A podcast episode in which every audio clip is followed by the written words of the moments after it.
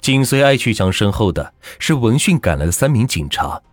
疯狂的艾旭强见到警察就迎面是冲了过来，手中拿着扳手，照着他们是砸了下来。一位警察用手挡住了艾旭强的胳膊，回手反击，将艾旭强是打倒在地。艾旭强滚下楼梯后，还没等起身，便被另外一名警察摁住。艾旭强被迅速带离现场，只留下王府井大街上一片血淋淋的现场和一群惊恐的路人。这起血案只有短短几分钟就落下了帷幕，但是艾旭强留给王府井和人们心理上的恐怖阴影才是刚刚开始。艾旭强被捕后。一场关于复仇心理的大讨论在全国各大媒体是展开。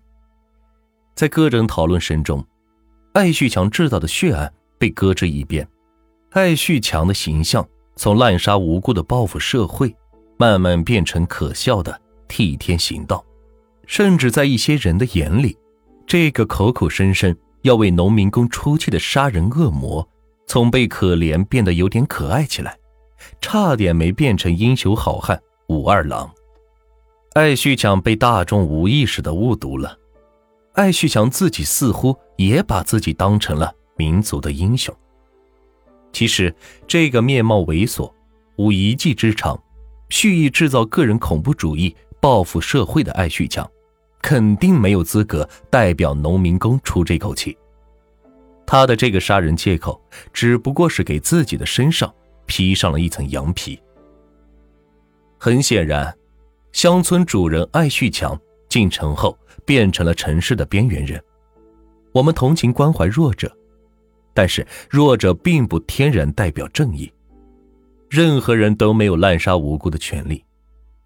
俗话说：“冤有头，债有主。”当一个人受到不法侵害，法律和社会不能为之伸张正义时，个体对压迫者、剥削者实施报复，尽管是法不可恕，但情有可原。如果艾旭强撞死的是拖欠他的工钱的人，或者欺负过他的人，我们也许会为他惋惜、同情，甚至会同声呼吁留他一条命。但是，无论受了多大的冤屈，拿无辜的、素不相识的路人开刀。只能证明此人是个是非不分、丧心病狂的道德沦丧者，或者说沦丧了起码做人的资格。艾旭强自身的人格缺陷和道德沦丧，导致他成为残害无辜的刽子手。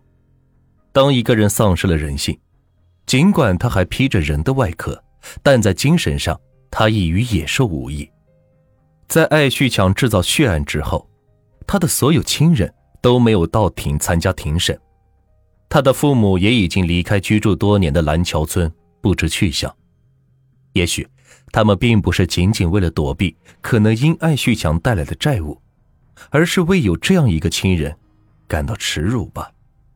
案发后，对于这起不可思议的惨案，警方采取了审慎的态度。尽管艾旭强所犯的罪行是不可饶恕。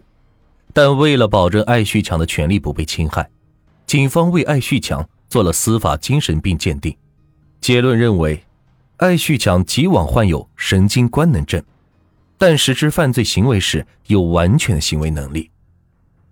对于自己所实施的犯罪，艾旭强是供认不讳。很快，警方将此案是移交检察机关，北京市检察院第二分院。很快又将此案公诉到北京市第二中级人民法院。在北京市第二中级人民法院刑事审判庭上，艾旭强出庭受审，公诉机关北京市监察院第二分院指控艾旭强犯有抢劫罪，以威胁方法危害公共安全罪。开庭前，被害的的哥李文发的妻子刘荣霞默默地走进法庭。他从包里拿出一张发黄的结婚证。我们结婚都快二十年了。刘荣霞的声音哽咽。我今天就是想问问他，为什么要扎死我的丈夫？我们跟他无冤无仇。刘荣霞的眼泪是止不住的往地上淌，一滴滴的落在了结婚证的照片上。艾旭强有六个兄弟姐妹，有两个在北京。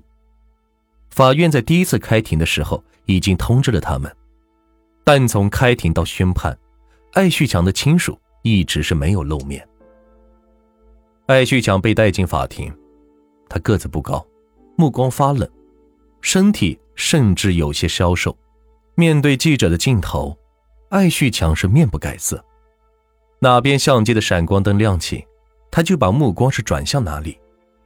当法官对艾旭强讲明了为他指派了律师后，艾旭强大声地说：“我要自己辩护。”根据艾旭强自己的供述，他在家乡时曾经受人欺负，后来又和妻子离了婚，艾旭强就来到北京打工。两千年到今后。一直在做农民工，开铲车，我无法在社会生存，我要报复，我选择了与王福锦同归于尽。艾旭强在法庭上声音洪亮的说，而公诉人和艾旭强在法庭上的对话，引发了旁听席上的唏嘘不已。公诉人问：“你为什么要开车撞人？”艾旭强说：“因为我要报复社会，报复富人。”我觉得现在十个城里有九个人都是黑心的。你为什么要选择王府井步行街？因为我觉得王府井是中国最繁华的中心，是富人聚集的地方。你想致富吗？想。你有致富技能吗？没有，我无法在社会生存，我选择与王府井同归于尽。你怎么认定王府井都是富人？你有特定要报复的人吗？没有，在我的认识里，王府井是富人旅游、散步、购物的地方。那你认为被你杀害的出租车司机也是富人吗？对此，我表示遗憾。我要报复的不是他，我就是想把他砸晕，可是他一直反抗，他咬我。我就用本来想自己自杀用的刀把他扎死了。尽管艾旭强说他是想报复社会，报复富人，但他又报复了什么？报复了谁？现在让我们看看被艾旭强杀死和撞伤两个所谓的富人吧。艾旭强在法庭上面对着这些跟他无冤无仇的富人和他们的亲属，依然报以冷漠和嘲笑。在法庭的原告席的一角，坐着一位皮肤黝黑的农妇，她就是被害出租车司机李文发的妻子刘荣霞。李文发家在顺义农村，是家庭的经济支柱。李文发的弟弟腿部残疾，弟媳也是刚一下岗。